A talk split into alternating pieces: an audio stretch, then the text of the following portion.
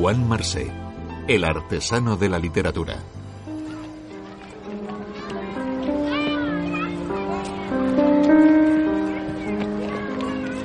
Escribo por ver si encuentro alguna forma de belleza, por un lado. Por otro lado, para, para poner en pie una serie de vivencias que tienen que ver con un tiempo determinado, con unos años determinados, con una ciudad determinada, con unas calles determinadas, con un barrio, con unas gentes que no tenían voz, entonces, y, por de alguna manera darles razón. Yo creo que escribo por todo eso, por el gusto de contar también simplemente, de contar una historia. Nunca le he visto en, eh, adoptar una actitud eh, artificial ni artificiosa. Una vez eh, yo recuerdo que, que dije que era tan poco engolado y tan poco solemne que cuando hablaba de cosas muy serias parecía que estaba hablando de fútbol. Es campechano y nunca ha visto la necesidad de dejar de ser un chico de barrio. Enseguida yo me hice bastante amiga de, de Juan Marcé, sobre todo por la sencillez de su trato, es decir, era una persona que no posaba nunca de intelectual y eso daba pie a, tratarlo con una cierta informalidad. Marcé fue el gran novelista de esa generación, eh, el que de alguna manera renovó el estatuto de la novela y el que nos enseñó a mirar la historia de este país y en particular la ciudad de Barcelona con otros ojos y con una enorme crudeza pero al mismo tiempo una enorme caridad. Juan ve el mundo con una piedad inmensa y sin ningún tipo de resentimiento, es decir, Juan digamos ya evalúa la humanidad a través del barrio. Por otra parte, el barrio es un barrio inventado, eh, aunque evidentemente hay referencias nominales reales, pero es un barrio que él maneja y manipula a su antojo. Su realismo es mucho más imaginativo de lo que la gente cree. Era el típico carácter muy catalá, digamos, ¿no? Cascarrabias, un poco, y renegat, pero no, sí, muy tolerante, muy tranquilo, con buen carácter, con mucha paciencia, muy trabajador, muy disciplinado y muy insobornable, ¿no? Muy, muy solo también. Un francotirador, como decía él.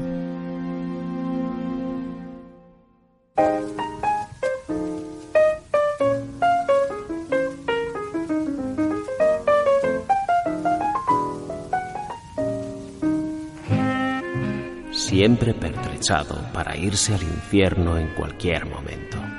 El rostro magullado y recalentado acusa las rápidas estupefacciones sufridas a lo largo del día, y algo en él se está desplomando con estrépito de himnos idiotas y banderas depravadas. Las facciones se traban, compulsivas, antes de desmoronarse. Se trata de un sujeto sospechoso de inapetencias diversas y como deslomado, desriñonado y despaldado. No ha tenido mucho gusto en haberse conocido. Habría preferido pasar de largo de sí mismo. Pero acepta resignado el saludo hipócrita del espejo y la broma pesada de la vida.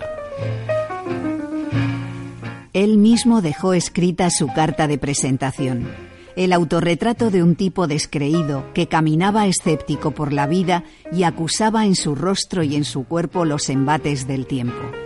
Un tipo que logró convertir su vocación, contar historias, en una profesión, la de escritor, que le ocupará horas y horas por esa inclinación suya a tratar las palabras y las frases con el mismo esmero que en su juventud pulía las medallas y sortijas en el taller de joyería.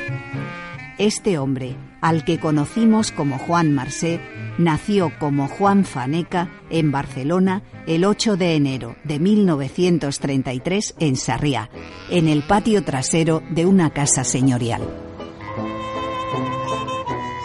Nació en, un pequeño edificio, digamos, adyacente a la casa en la que vivían sus padres biológicos, que eran ah, rotundos trabajadores al servicio de de esa familia rica. Josep María Cuenca, autor de Mientras llega la felicidad, la biografía de Juan Marsé, editada por Anagrama. La madre biológica no se recuperó del todo al traer al mundo a Juan y a los 15 días murió y el padre biológico conoció al, al Marché, al padre, digamos, adoptivo, en el entorno de Estat Català, un partido radicalísimo. Entonces se conocían de, esa militancia política y, el padre biológico pues le, pasó a Juan teniendo semanas al matrimonio Marché.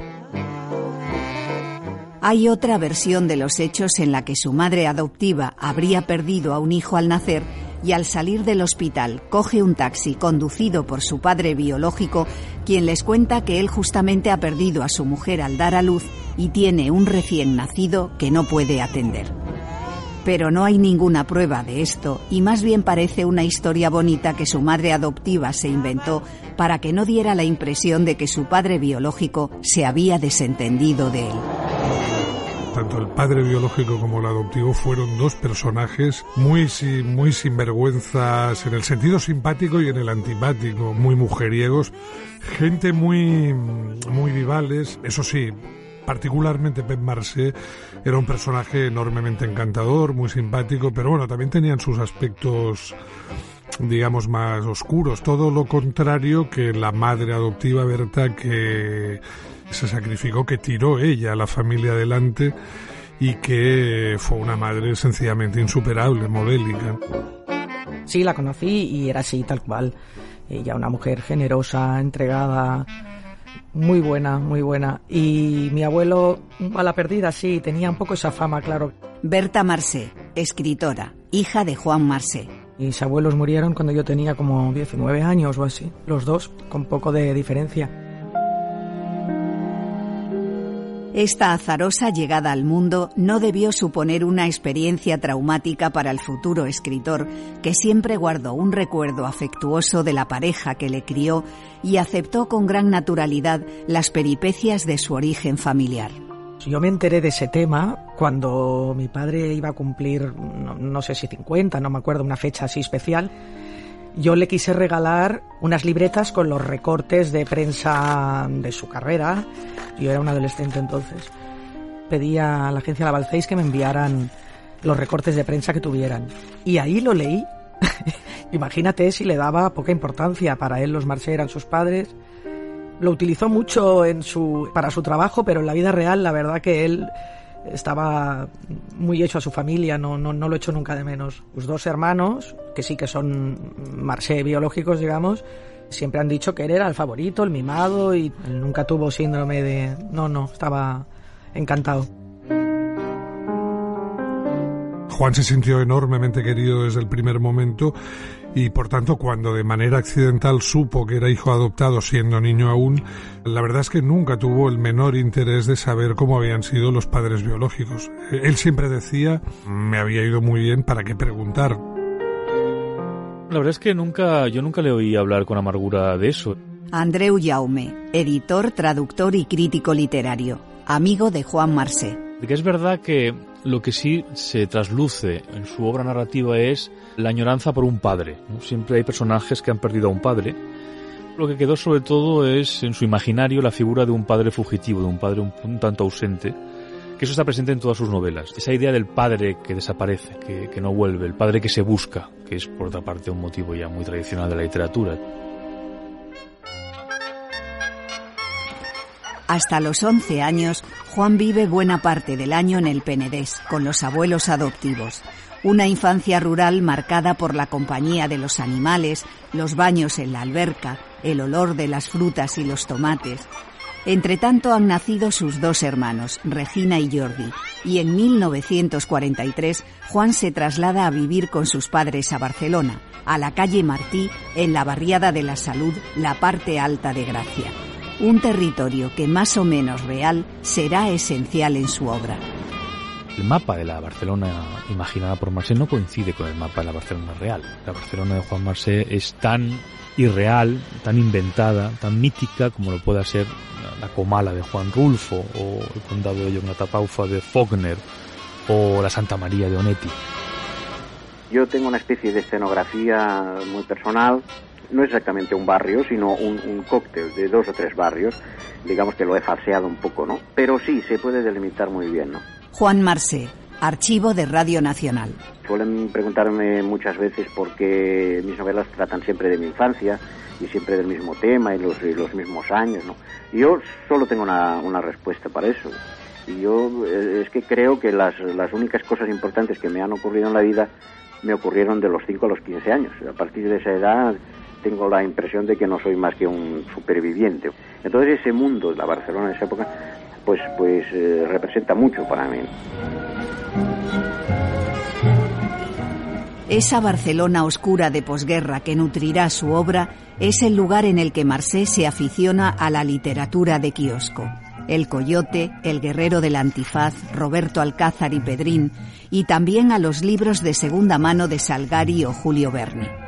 Aprovechando que su padre trabajaba en una brigada de desratización de locales públicos, Juan puede entrar gratis al cine y disfrutar de las aventuras del gordo y el flaco Fu Manchu y de las películas del oeste. John Ford estaba para él a la altura de Dickens. El colegio, sin embargo, no era lo suyo lo dejó enseguida y decía que solo le habían enseñado a rezar el rosario y a cantar el cara al sol.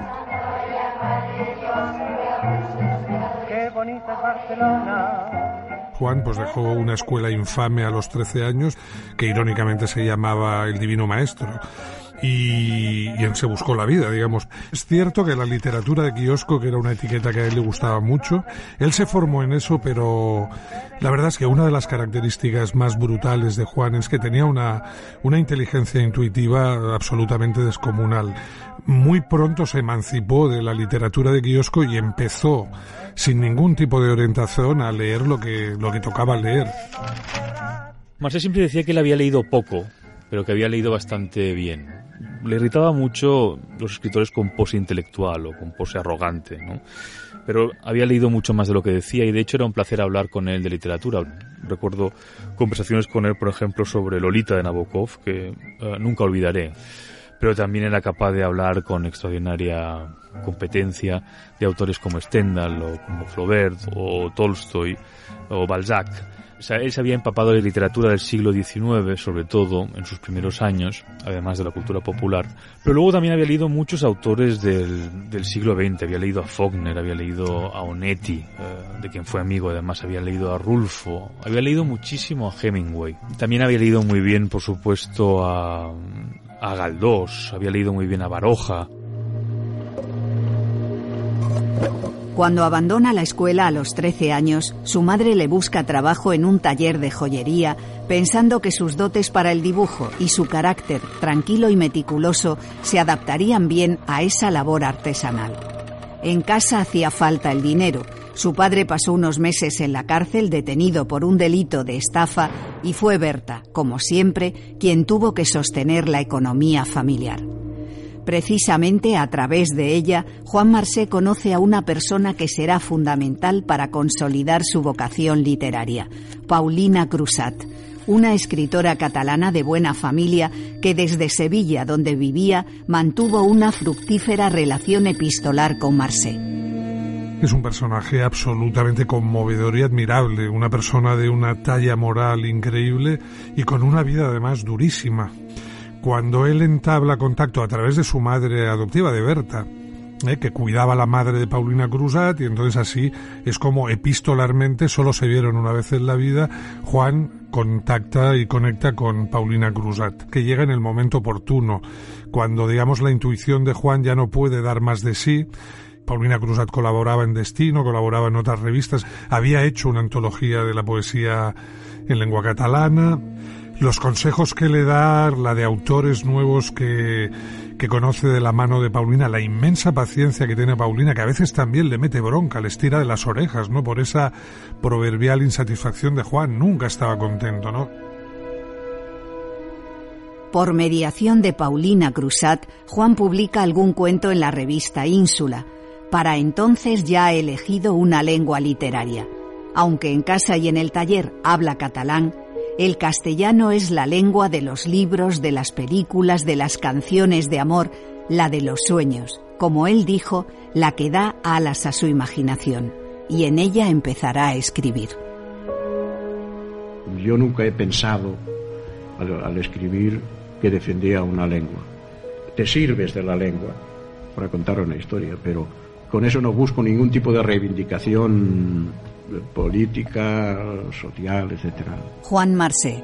Escribo en castellano porque es la lengua que escogí, porque cuando empecé a escribir porque después de la guerra en el colegio estudiábamos en castellano, porque los tebeos y las novelas de kiosco que yo empecé a leer cuando era un chaval eran en castellano, porque la frase me salía automáticamente en castellano, por, todas esas razones, porque el catalán estaba en esa época sojuzgado y prohibido prácticamente toda la cultura popular eh, hablaba español, toda su iniciación a la lectura fue en español, aunque, aunque él hablaba catalán con su familia, pero eso es algo que comparte con todos los escritores de su generación o con una gran mayoría. Marcel no lo vivió nunca como algo traumático ni como una imposición. El castellano que dominaba Juan era una cosa mestiza, sintácticamente exótica, por decirlo así, lleno de catalanadas. Con esto no quiero decir que sea una lengua inferior o peor, digamos, que la normativa. Lo que quiero decir que en todo caso no era un castellano ortodoxo, para nada, yo creo que esa es la gracia, digamos, de Juan, que, se inventó un idiolecto, ¿no? Que adaptó a un paisaje urbano determinado y, a mí me parece que, más que un estilista, Juan es un narrador nato, es decir, él es un contador de historias. Yo he sido un escritor de esos que cuentan historias, que les gusta mm. contar historias, pero que tal vez no ponía mm, todo el énfasis en el cómo, ¿no? en esa polémica tan antigua y que no se resolverá jamás, creo yo, a mí siempre me colocaban del lado de, de poner el énfasis en lo que cuento, descuidando un poco lo, la, forma de contarlo. Sin embargo, yo me esfuerzo enormemente en, en, la cuestión formal, no lo parece. Yo casi aspiro a una lectura invisible, a que el lector mientras lee no se entera de que está leyendo. En 1955, Juan Marsé debe incorporarse al servicio militar en Ceuta. Durante ese año y medio se sumerge en la lectura y escribe cartas a su familia y a una vecina con la que había estado saliendo, María Comas. Esa correspondencia será la base de su primera novela, Encerrados con un solo juguete. Yo creo que es una novela que resiste bien el paso del tiempo, pero si uno toma en cuenta las dificultades, la verdad es que resulta absolutamente admirable. A mí me parece una novela enormemente influida por Camus y si tuviéramos que ponerle una etiqueta, para mí es una novela existencialista.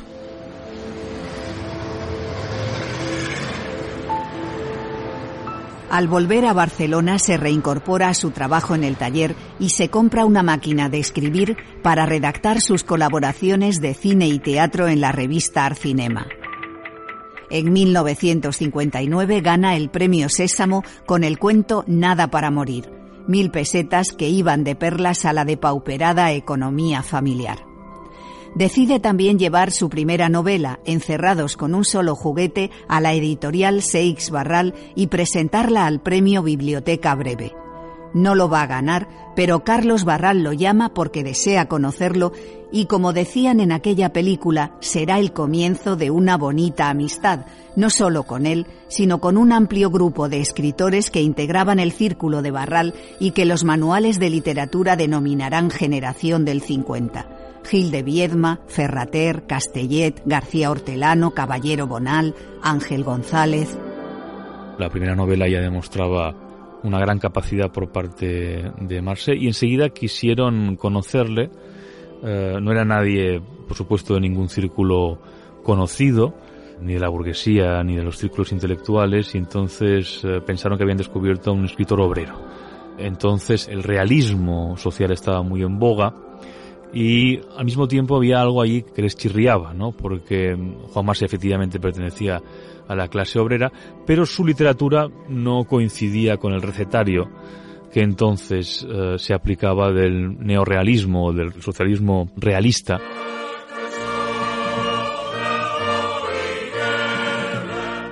Mucho tiempo después, siendo ya un escritor consagrado, Marcé recordaría aquel momento en que se esperaba de él una actitud de escritor obrero militante, mientras él solo pretendía dedicarse a escribir, que era lo que más le gustaba en el mundo, y de paso salir de sus apuros económicos.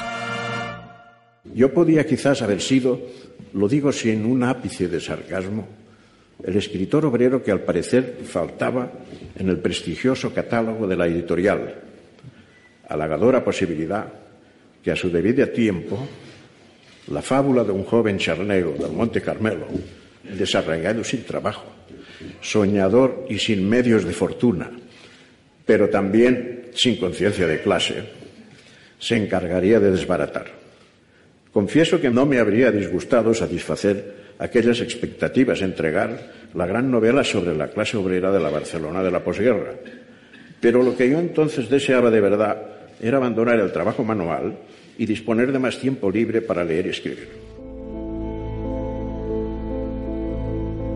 Más entró a partir de ahí con un círculo de personas que fueron muy importantes para, para él, para su carrera y para su vida. Para empezar, Carlos Barral, que fue su primer editor y que fue su editor durante muchísimos años.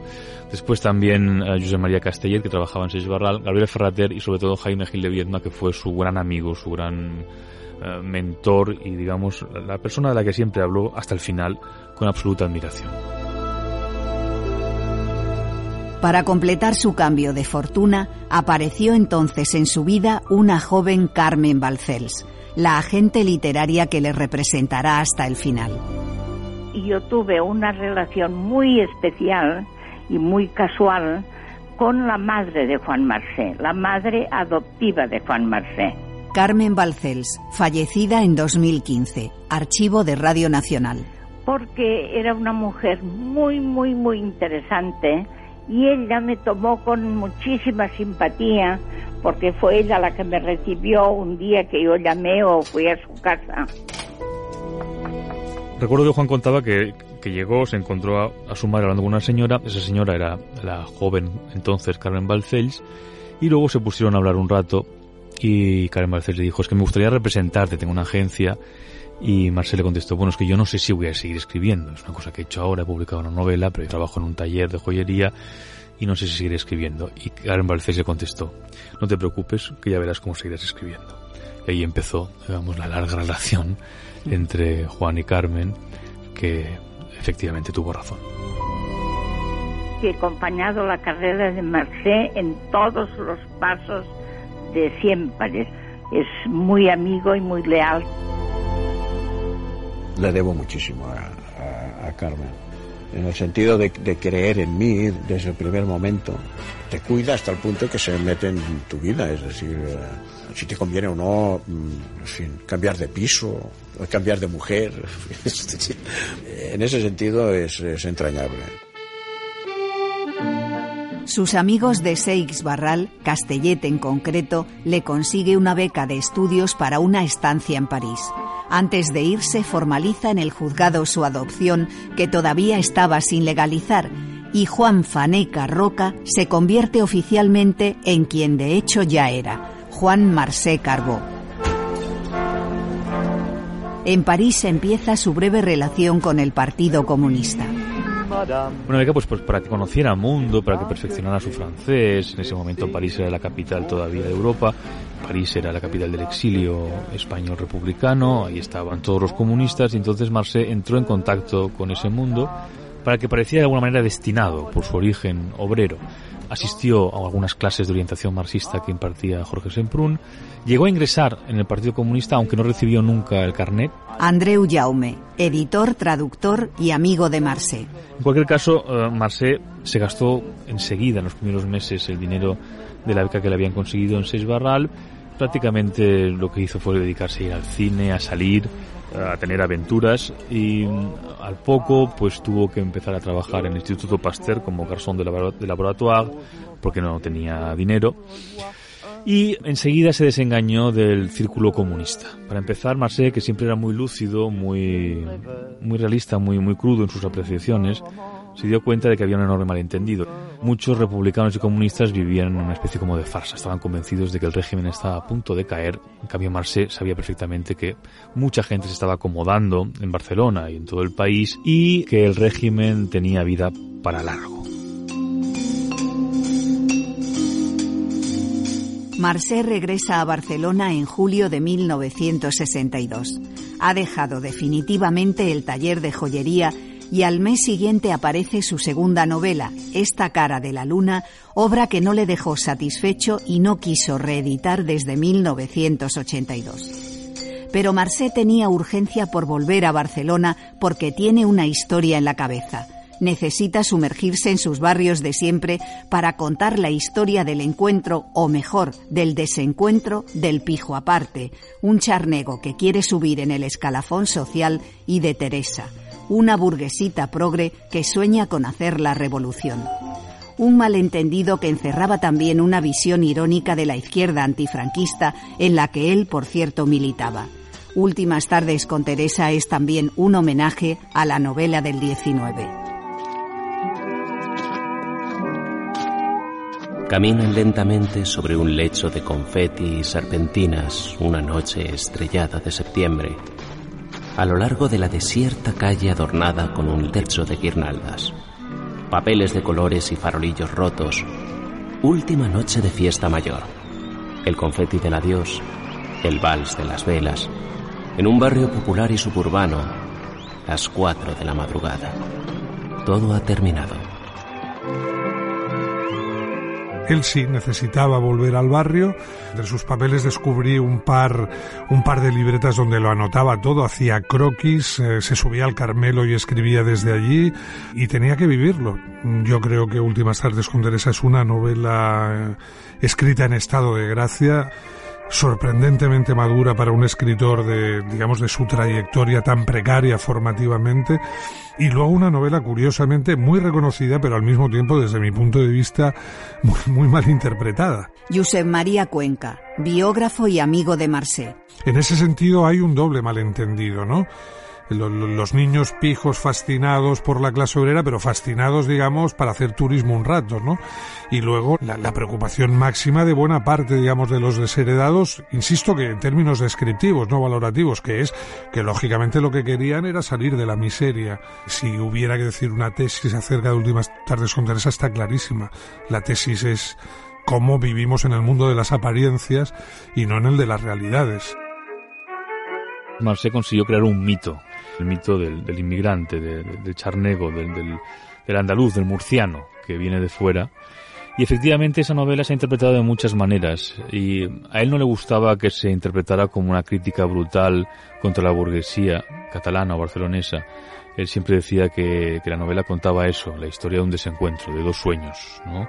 El pijo aparte eh, ve en Teresa el sueño de su propia redención social y Teresa ve en el pijo aparte pues una especie como de, redención política. No se entienden nunca, nunca llegan a coincidir y al final no son más que dos sombras que descubren el propio engaño y la propia vaciedad de su propia vida. ¿eh? Los dos, no solo el pijo aparte, sino también eh, Teresa. En 1965 conoce a Joaquina Hoyos, peluquera extremeña que trabajaba para una marquesa amiga de Jaime Gil de Viedma y pocos meses después se casan. Con ella viaja a Cuba en 1967 para ser jurado del Premio Casa de las Américas. Al año siguiente nace su hijo Alejandro y un año después Berta quien recuerda el carácter fácil de su padre, trabajando siempre en su estudio, así como su incapacidad para solucionar las cuestiones prácticas que siempre ha resuelto su madre. Mi madre decía, no da murga. No era exigente, no pedía mucho, y tampoco se involucraba mucho, sobre todo en las cosas, digamos, que a las que mi madre se refiere, ¿no? De la casa. Así que para mí era muy normal tener a mi padre en casa y además no era especialmente quisquilloso con esto de los ruidos y, ni nada. No, no, no recuerdo yo. Mi madre era un poco la, la, que se preocupaba de esto, pero él la verdad que no era nada exigente. Yo entraba muchas veces cuando quería y me sentaba ahí a leer cómics o lo que fuera y Joaquina se veía también inmersa en aquellas largas veladas de vino y literatura, sobre todo en Calafell en verano, con los amigos intelectuales de Juan y sus parejas, tan alejados de su propio mundo. Sí, que fue difícil para ella, de hecho nunca lo ha acabado de hacer de todo. Ella también a su manera es un, verso suelto, ¿sabes? nunca acabó de encajar del todo ahí. Pero bueno, ahí cada uno en su círculo más o menos entendieron hasta el final.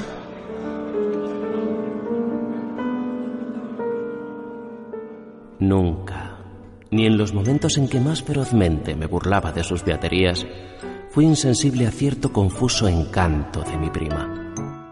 En 1970 publica La oscura historia de la prima Monse, una crítica mordaz a la hipocresía de cierta burguesía catalanista y católica. Si es cierto que la inocencia se compone de esa materia inmaculada, cuya posesión solo es posible sin el egoísmo, mi prima Monse fue uno de los seres más puros que jamás existieron en este mundo. En particular, toda esa burguesía que se adhirió prácticamente sin resistencias al franquismo y cuya memoria de alguna manera se ha querido estafar a lo largo de la democracia. Por eso también las novelas de Marcel son un documento imprescindible para nuestro tiempo. Juan recordaba escenas, eh, historias eh, tremendas de la posguerra, toda la historia, por ejemplo, que rodeó el asesinato de Carmen Broto, esa prostituta, digamos, de, de alto standing. Bien, todo eso, todo ese trasfondo sórdido de la burguesía aliada con el franquismo es también uno de los objetos de representación dramática de Marseille y lo hace siempre con una extraordinaria perspicacia, con una gran capacidad de crear personajes, de convocar voces y de denunciar al fin y al cabo todo lo que fue esa gran estafa moral.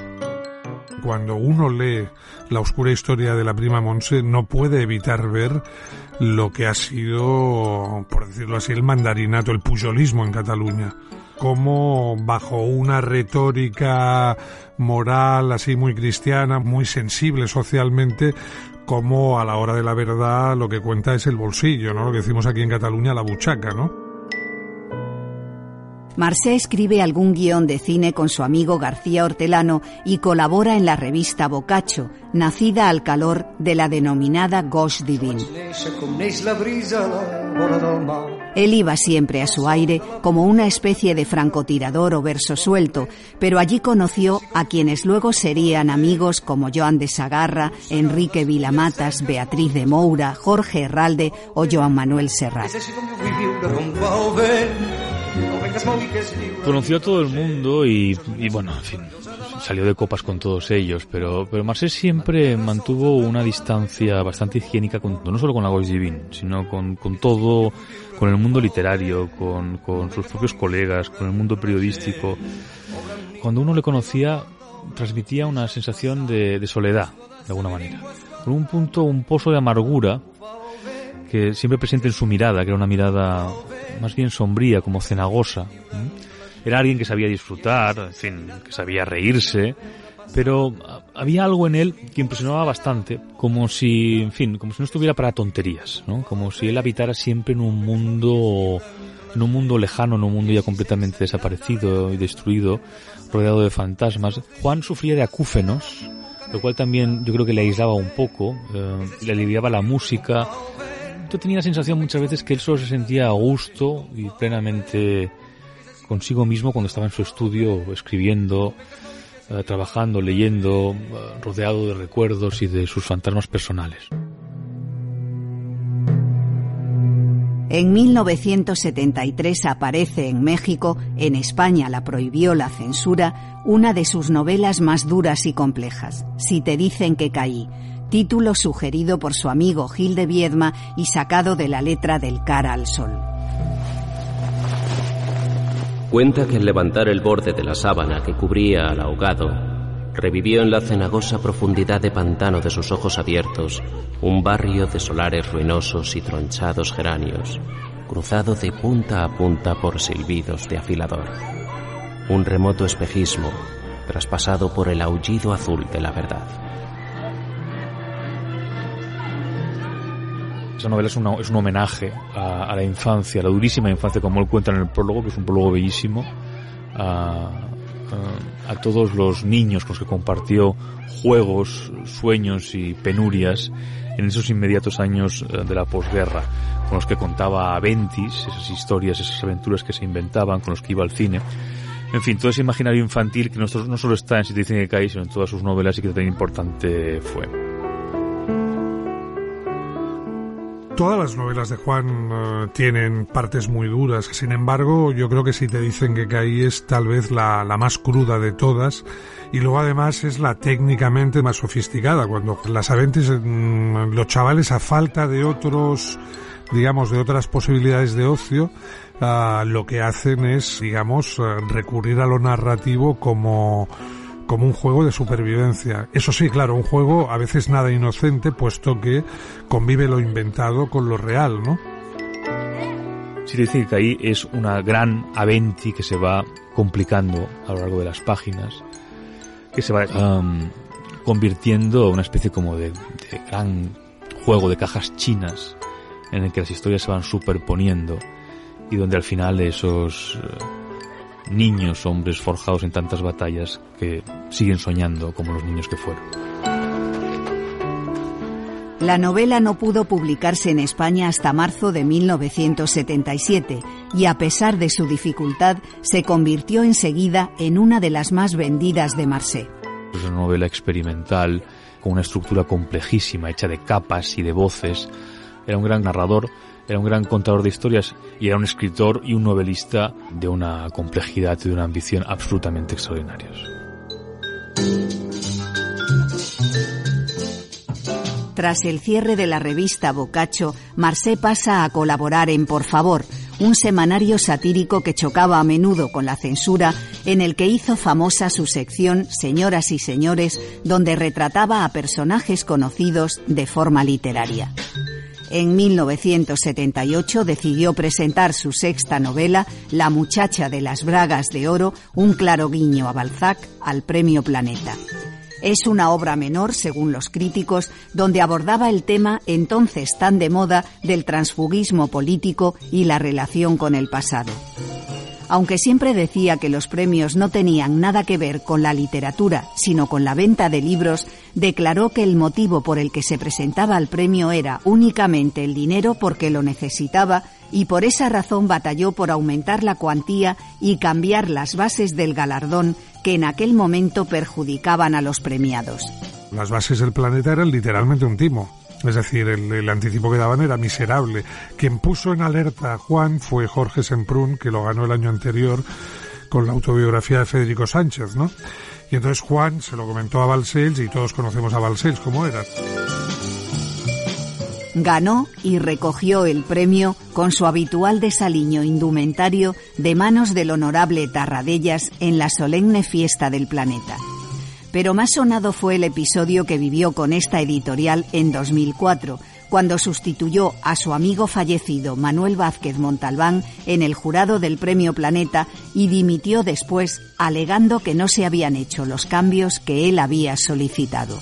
Salió escaldado de allí porque pues se dio cuenta de toda la farsa que era eso, evidentemente, una farsa que, en fin, que todo el mundo comparte, que todo el mundo celebra, pero no quiso seguirle el juego a la editorial y dimitió a cabo de dos años diciendo que aquello no era para él. Él sabía lo que era la escasez, lo que era la miseria y para él la literatura era un asunto muy serio y todo lo que sonara a frivolidad pues le sonaba a rayos.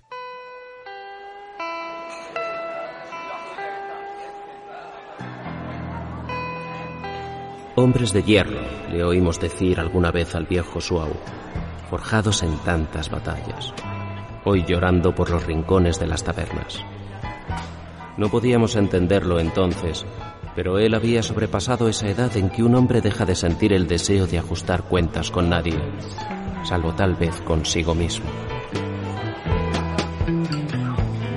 En 1982 publica Un día volveré un antiguo boxeador anarquista sale de la cárcel y regresa a su barrio donde le esperan su cuñada, que se dedica a la prostitución, y su sobrino Néstor, que sueña con la venganza de su tío. De nuevo, el barrio, la infancia, el lirismo, el humor, la piedad por los vencidos, por los perdedores.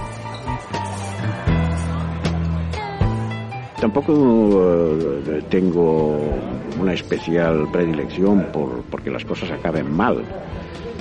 Importa, creo, que acaben bien desde un punto de vista estético, artístico. Pues sí, hay gente que vive finales felices, pero lo que más abunda, creo yo, son, son los finales infelices.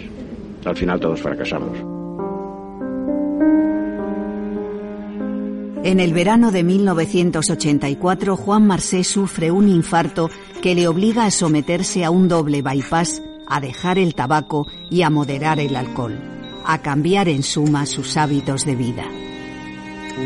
Escribe por entonces la novela corta Ronda del Guinardó, La fuga del río Lobo, dedicado al público infantil, y el libro de cuentos El fantasma del cine Roxy. Monse, estoy preocupada por ti. Esta vida irregular que llevas. Temo por tu salud. Se han hecho ya las adaptaciones cinematográficas de algunas de sus novelas por parte de Gonzalo Herralde y Vicente Aranda, pero como ocurrió posteriormente con la que hizo Fernando Trueba, le dejaron insatisfecho. No sé muy bien por dónde empezar la historia. El cine que tanto le gustaba desde niño, o mejor, la adaptación de sus novelas al cine, será una de sus grandes frustraciones, como explica su hija Berta Marsé. Creo que lo que a él no le gustaba es que todas las películas eran como muy fieles a la novela. Yo creo que lo que él esperaba es que alguien que estuvo a punto de ser Víctor Erice, pero se malogró el proyecto, hiciese algo diferente, propio, trasladase la novela a, a otro lenguaje cinematográfico, en cambio, las películas que se hicieron eran todas como, como, como si fuera, bueno, una copia casi literal, con diálogos apenas retocados de la novela. Y claro, queda, eso no le gustaba, no le gustaba nada. Quería que le traicionaran, ¿sabes? Que hicieran algo diferente, pero no copiado. Hay que adaptarlo. Y bueno, nunca se entendieron. Bueno, siempre se entendieron en el momento y luego la cosa terminaba siempre como el Rosario de la Aurora. Pero bueno, bueno, es que además era muy peleón. A finales de los 80 muere su padre Pep Marsé y meses después su madre, Berta Carbó. También fallece repentinamente Carlos Barral y semanas después aquel a quien consideraba su hermano y su mejor amigo, Jaime Gil de Viedma. Como todos los jóvenes, yo vine a llevarme la vida por delante. Venían todos los jueves a cenar, era como como si fuera de la familia, un tío o algo así. Y recuerdo muchísimas cosas, sobre todo su, su alegría y su risa. Cantaba muchas coplas con mi madre, le gustaba la copla y mi madre es extremeña, también se las sabe todas. Fíjate tú, ¿no? Tan alejado un poco de la, de la imagen que, que se tiene de él, sobre todo últimamente, así de poeta torturado y tal, que va, era la alegría de la huerta. Sí, fue una amistad muy honda y muy sincera desde, desde el principio. Se querían muchísimo y se ayudaron mucho a lo largo de los años. Y fue una relación intelectualmente muy estrecha, sobre todo en esos primeros años 60. Después fue una relación de amistad para el resto, para el resto de su vida.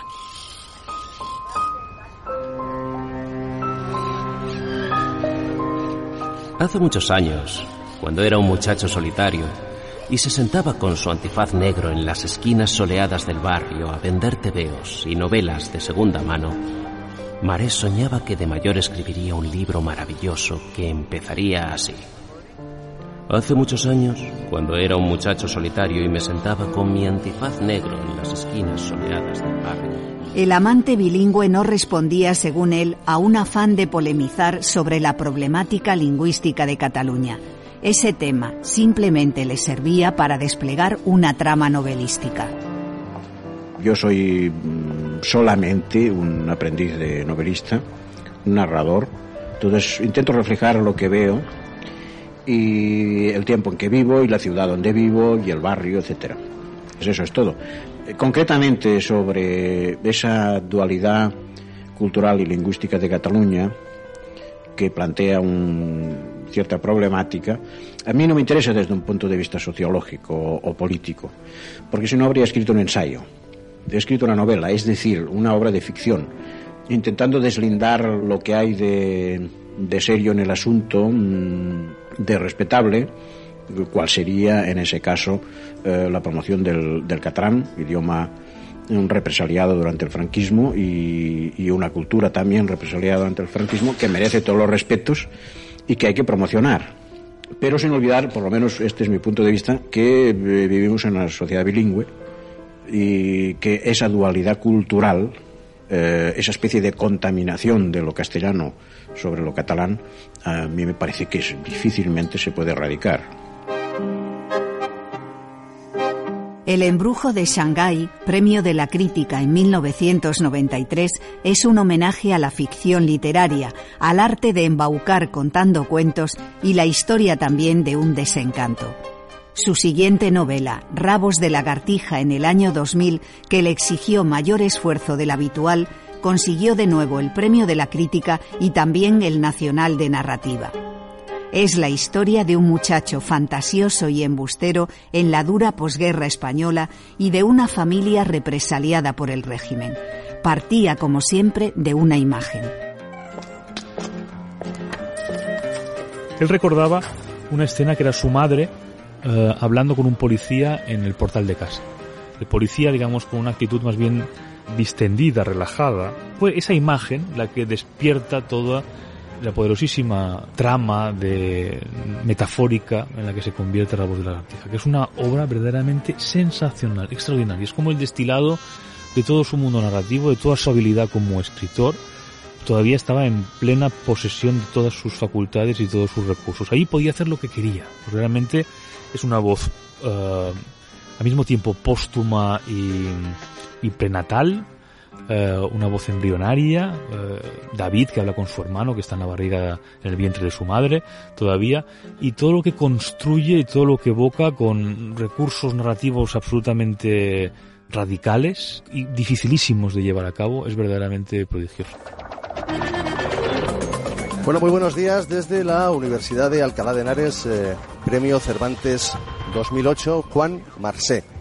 Escritor catalán, por cierto. El 21 de abril del año 2009, Juan Marsé recibió el Premio Cervantes, el más importante de la lengua castellana, y como es tradición, acudió a Alcalá de Henares vestido de etiqueta después de una noche en vela. Le veo elegantísimo, el nudo de la corbata perfecto. Seguro, me ha llevado mucho trabajo ¿eh? lo de la corbata, casi tanto como el discurso. Y cuénteme, vamos a escucharlo dentro de unos minutos, pero ¿me puede adelantar un poquito esas líneas del discurso para abrir boca? Fue tremendo para él, agotador. Sí, sí, la noche antes empezó a sangrarle la nariz y tuvimos que llamar a un médico de urgencias que le puso unos tapones. Hay bastantes temas y sería... Y la verdad es que acabó molido y fue muy, muy muy estresante. Sin embargo, el, el, discurso, quienes estuvimos allí lo recordamos como muy fresco, con humor, también con una cierta melancolía, pero con esa gracia, esa frescura tan antiacadémica que siempre ha caracterizado a Juan. No me considero una intelectual, solamente un narrador. Los planteamientos peliagudos, la teoría asomando su hocico impertinente en medio de la fabulación, el relato mirándose el ombligo, la llamada metaliteratura, en fin, son vías abiertas a un tipo de especulación que respeto, pero que me dejan frío y me inhiben. Bastante trabajo me da mantener en pie a los personajes, hacerlos creíbles, cercanos y veraces. Con respecto al trabajo, mantengo algunos principios, pocos, que bien podrían resumirse en dos procura tener una buena historia que contar y procura contarla bien, es decir, esmerándote en el lenguaje, porque será el buen uso de la lengua lo que va a preservar la obra del modo del tiempo. Es el maestro de toda una de toda una generación o de toda una promoción. Fue el primero que, que introdujo una manera de, de narrar que había caído en desuso, que no era lo que se hacía en ese momento y que a los que veníamos detrás pues nos eh, nos abrió una puerta, una ventana y, y, todo lo que se puede abrir. Eduardo Mendoza, escritor. Es algo más que una visión de Barcelona. Él lo que hace es eh, crear un barrio, o sea, un, una región eh, autóctona y poblarla y darle dimensiones y eh, preparar todo el escenario para que ahí pasen cosas. Esto, pues bueno, lo, han hecho muy pocos escritores, ¿no? Eh, esta, esta hazaña forneriana. Él ha retratado muy bien la, la memoria de un, más que de un barrio, de una época, ¿no? De una época, yo creo que no solo de Barcelona, sino una época en la que se puede reconocer todo el que la vivió. Yo, yo creo que es un gran constructor de, de eso, de, memorias colectivas y de estupendas aventuras, que es en el fondo lo que, lo que a él siempre le ha gustado. Eh, contar aventuras, aventuras que no son de, de piratas y de indios y vaqueros, pero pero son nuestras aventuras. Él siempre decía que no sabía muy bien por qué escribía, no le gustaba mucho hablar de por qué escribía, él no tenía talento crítico, no tenía talento especulativo y teórico como tienen algunos escritores, sino que tenía un enorme genio intuitivo para crear personajes, situaciones, escenas, para contar historias. Todavía escribió algún libro más, Canciones de amor en Lolitas Club, Caligrafía de los sueños. Póstumamente en 2020 salió Viaje al Sur, el relato del viaje que en 1962 hizo por Andalucía por encargo de la editorial Ruedo Ibérico.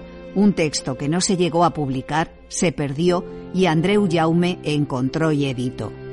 Asimismo, Notas para unas memorias que nunca escribiré, editado por Ignacio Echevarría, una especie de diario que llevó durante un año y recoge su tendencia a despotricar de cierto mundo periodístico y cultural.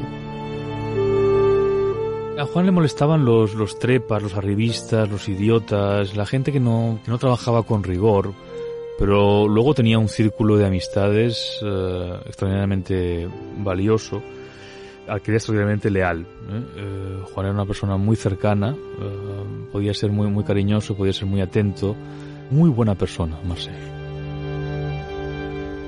En sus últimos años, Marcé sufrió en Cataluña las sacudidas del proceso. Aunque venía de una familia nacionalista catalana, él eligió el español como lengua literaria y nunca se lo perdonaron. Juan se manifestó en contra del proceso independentista, soberanista, de una manera muy valiente, y de pronto se organizó una campaña contra él. Eh, había gente que entraba en las librerías de Barcelona y pintarrajeaba sus libros, insultándole. No soportaron que Marcé, con todo su prestigio, fuera un escritor que se pusiera en contra del, del proceso independentista, siendo como era absolutamente un catalán más. El 18 de julio del año 2020, a los 87 años, moría en Barcelona Juan Marsé. Su patria fue su infancia, la Barcelona de posguerra que recreó en casi todos sus libros para rescatar la memoria de aquel tiempo para dar dignidad a quienes la habían perdido, para salvar el desajuste entre lo que fue y lo que soñó que podía haber sido, intentando siempre, con el mimo y la lentitud de un artesano, que surgiera al final cierta forma de belleza. Juan Marsé, el artesano de la literatura. Un programa de Modesta Cruz. Realización Samuel Alarcón y Miguel Ángel Coleto. Narradora Modesta Cruz. Con la voz de Marcos Mostaza. Dirección de la serie Miguel Ángel Coleto. Documentos es una producción de Radio Nacional de España.